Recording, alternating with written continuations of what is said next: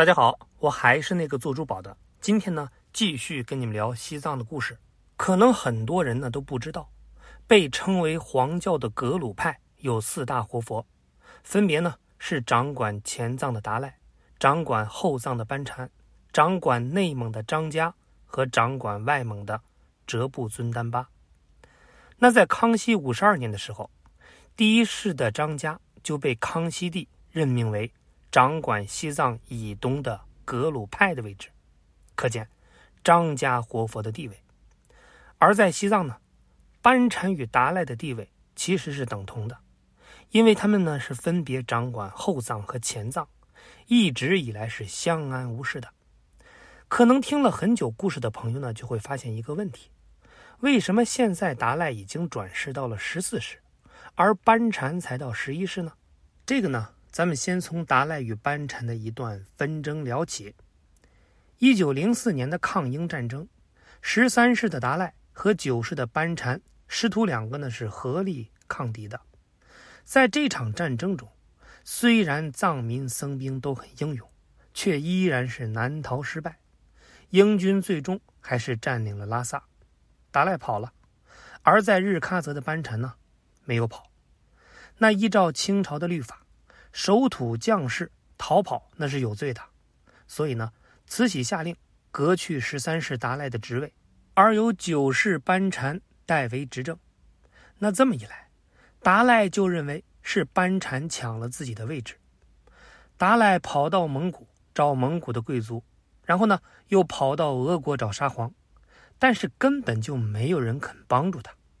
他觉得所有人都靠不住，于是呢，走投无路的他。只能找上了英国人。那英国人呢，对他还不错，不仅帮他是训练军官，还给他提供武器。十三世达赖也因此建立了西藏历史上第一支近代意义上的军队。清朝灭亡以后，上台的袁世凯就恢复了十三世达赖的身份。恢复身份的达赖带着英国人给他训练的军队，又回到了西藏。那达赖这回回来呢？就开始是清除异己，首先就是和班禅过不去，逐步取消了班禅的特权，甚至渐渐都威胁到了他的生命。那得知不妙的班禅只能是选择出逃。一九二三年的十一月，九世班禅率领几位随从向北出发，而达赖呢是赶紧派人追杀，正好是赶上大雪封山，追兵是无法继续追赶。班禅这才是逃过了一劫。那逃亡的班禅来到了兰州，受到了北洋政府的庇护。只是当时北洋是内战不断，谁也顾不上这位大活佛了。班禅没办法，只能是默默等待重返西藏的机会。那赶走了班禅的达赖，一个人掌管着西藏的大小事务，可以说是意气风发。到了一九三零年，达赖就命令藏兵。挥兵西进，一举控制了金川江以西的广大地区。而这个战斗的顺利进行呢，也给了达赖很大的信心。他又把目光投向了青海的玉树，只不过玉树的守军马步芳那可不是之前白给的那种，他给了藏兵是迎头痛击，打的藏兵可以说是溃不成军。这么一来，不仅青海玉树没能拿下，之前打下的地盘反而呢。又被夺了回去，而在这场战斗里，马步芳就发现，藏兵的武器那都是印度制造，而且在藏兵的队伍里也发现了英军的军官，他呢就把这一发现上报给了已经执政的国民政府，国民政府立刻就向英国提出了质询，英国人呢倒是痛快的承认了，并且表示愿意帮助调解，而此事。是我国的内政，所以呢，政府断然拒绝了英国人的好意。这件事儿就给了蒋委员长一个警钟：如果继续让达赖一个人在西藏这么折腾下去，那西藏马上就会脱离政府的控制。这个时候呢，蒋委员长就想起了出走多年的九世班禅。九世班禅一直苦苦等待的回到西藏的机会，似乎呢就在眼前。班禅很清楚。达赖是自己回到西藏最大的阻碍，于是呢，向政府提出班禅和达赖分治的要求，并且希望组建自己的卫队回到西藏。而这怎么可能让独自统治西藏多年的达赖接受呢？于是呢，他也向政府提出了自己的要求：班禅可以回到西藏，但是不准接触政事，而且呢要被关押监视。这一下呢，班禅是被彻底的惹火了。在此之前，从未说过达赖半点不好的班禅，列举了达赖的十大罪状，两个人就开启了骂战。国民政府呢？知道班禅还是心向国家的，只是又不敢惹怒达赖背后的英国，只能是从中和稀泥。这个稀泥一和，那就是三年。等到了一九三三年的年底，十三世达赖忽然死了。得知这个消息以后，九世班禅表现出了极大的悲伤，更是为达赖举办了多场的法事。暂且不论班禅的悲痛有几分真假，但是他知道。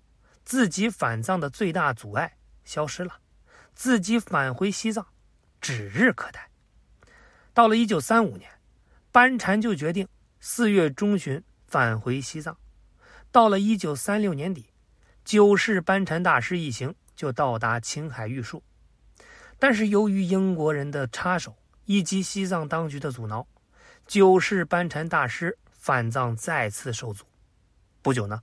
卢沟桥事变爆发，日军是大规模的入侵，中国可以说是内忧外患，而国民政府无暇西顾，只得是下令九世班禅暂缓返藏。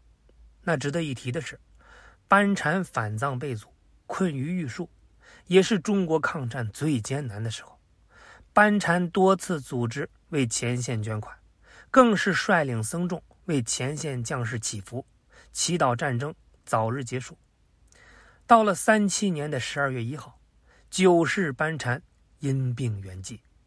从他出走到圆寂，已经过去了十四年，他是至死都没能回到西藏。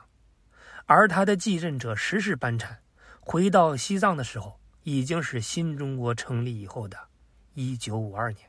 这其中的种种艰辛和甘苦，那更不足为外人道啊。从十三世达赖与九世班禅的恩怨中，我们也不难看出，二人在对待国家的态度上，一个人呢是背离祖国，妄图分裂，而另一位是虽出走在外，却依旧爱国爱教，心向祖国。不怕虎有双翼，就怕人有二心。但是经过四百多年的传承，到现在呢，达赖已经传了十四世，班禅只传了十一世。为什么会有这种差别呢？其实呢，这个不难理解，因为达赖管理前藏，而这儿呢比后藏有更多的世俗争斗。历史上的达赖喇嘛大多年寿都不长，前十三世达赖的平均寿命也只有四十岁。如果去掉两位追认的达赖，十一位正式达赖的平均寿命也只有三十四岁，其中最短的只活了十一年。达赖亲政的年龄呢是十八岁，但是好几位达赖喇嘛没有活到亲政的年龄，或者是刚过亲政年龄，不久呢就意外死亡了，大都是争权夺利的结果。那现在的这位十四世达赖，出生于一九三五年，他曾经认为自己是活不过六十岁，但是呢，现在已经七十多岁了，远远高于历任达赖的平均寿命。那还有一个问题。就是很多人好像总感觉达赖地位要高于班禅，其实呢，按照藏传佛教的理论，活佛转世呢都是有前身的。虽说达赖和班禅的前身都是宗喀巴的弟子，但达赖喇嘛从一开始就被认为是观世音菩萨的化身，而班禅大师则被认为是阿弥陀佛的化身。观世音菩萨呢，大家都很熟悉，阿弥陀佛就是西方极乐世界的教主。按照佛教理论，阿弥陀佛的地位要高于观世音菩萨，一个是佛，另一个是菩萨，地位已经很清楚了。因此呢，在佛教理论上，班禅的地位要高于达赖。但是呢，在世俗地位中，达赖由于常住拉萨，地位似乎显得比班禅重要。其实套用我们非常了解的一句话，那就是理论脱离实际。而且这次呢，过去拉萨我才知道。班禅大师是没有住在藏区的，而是住在北京的雍和宫。据说呢，一年加起来在藏区的时间也不会超过三个月。当然呢，这个道理也非常的简单。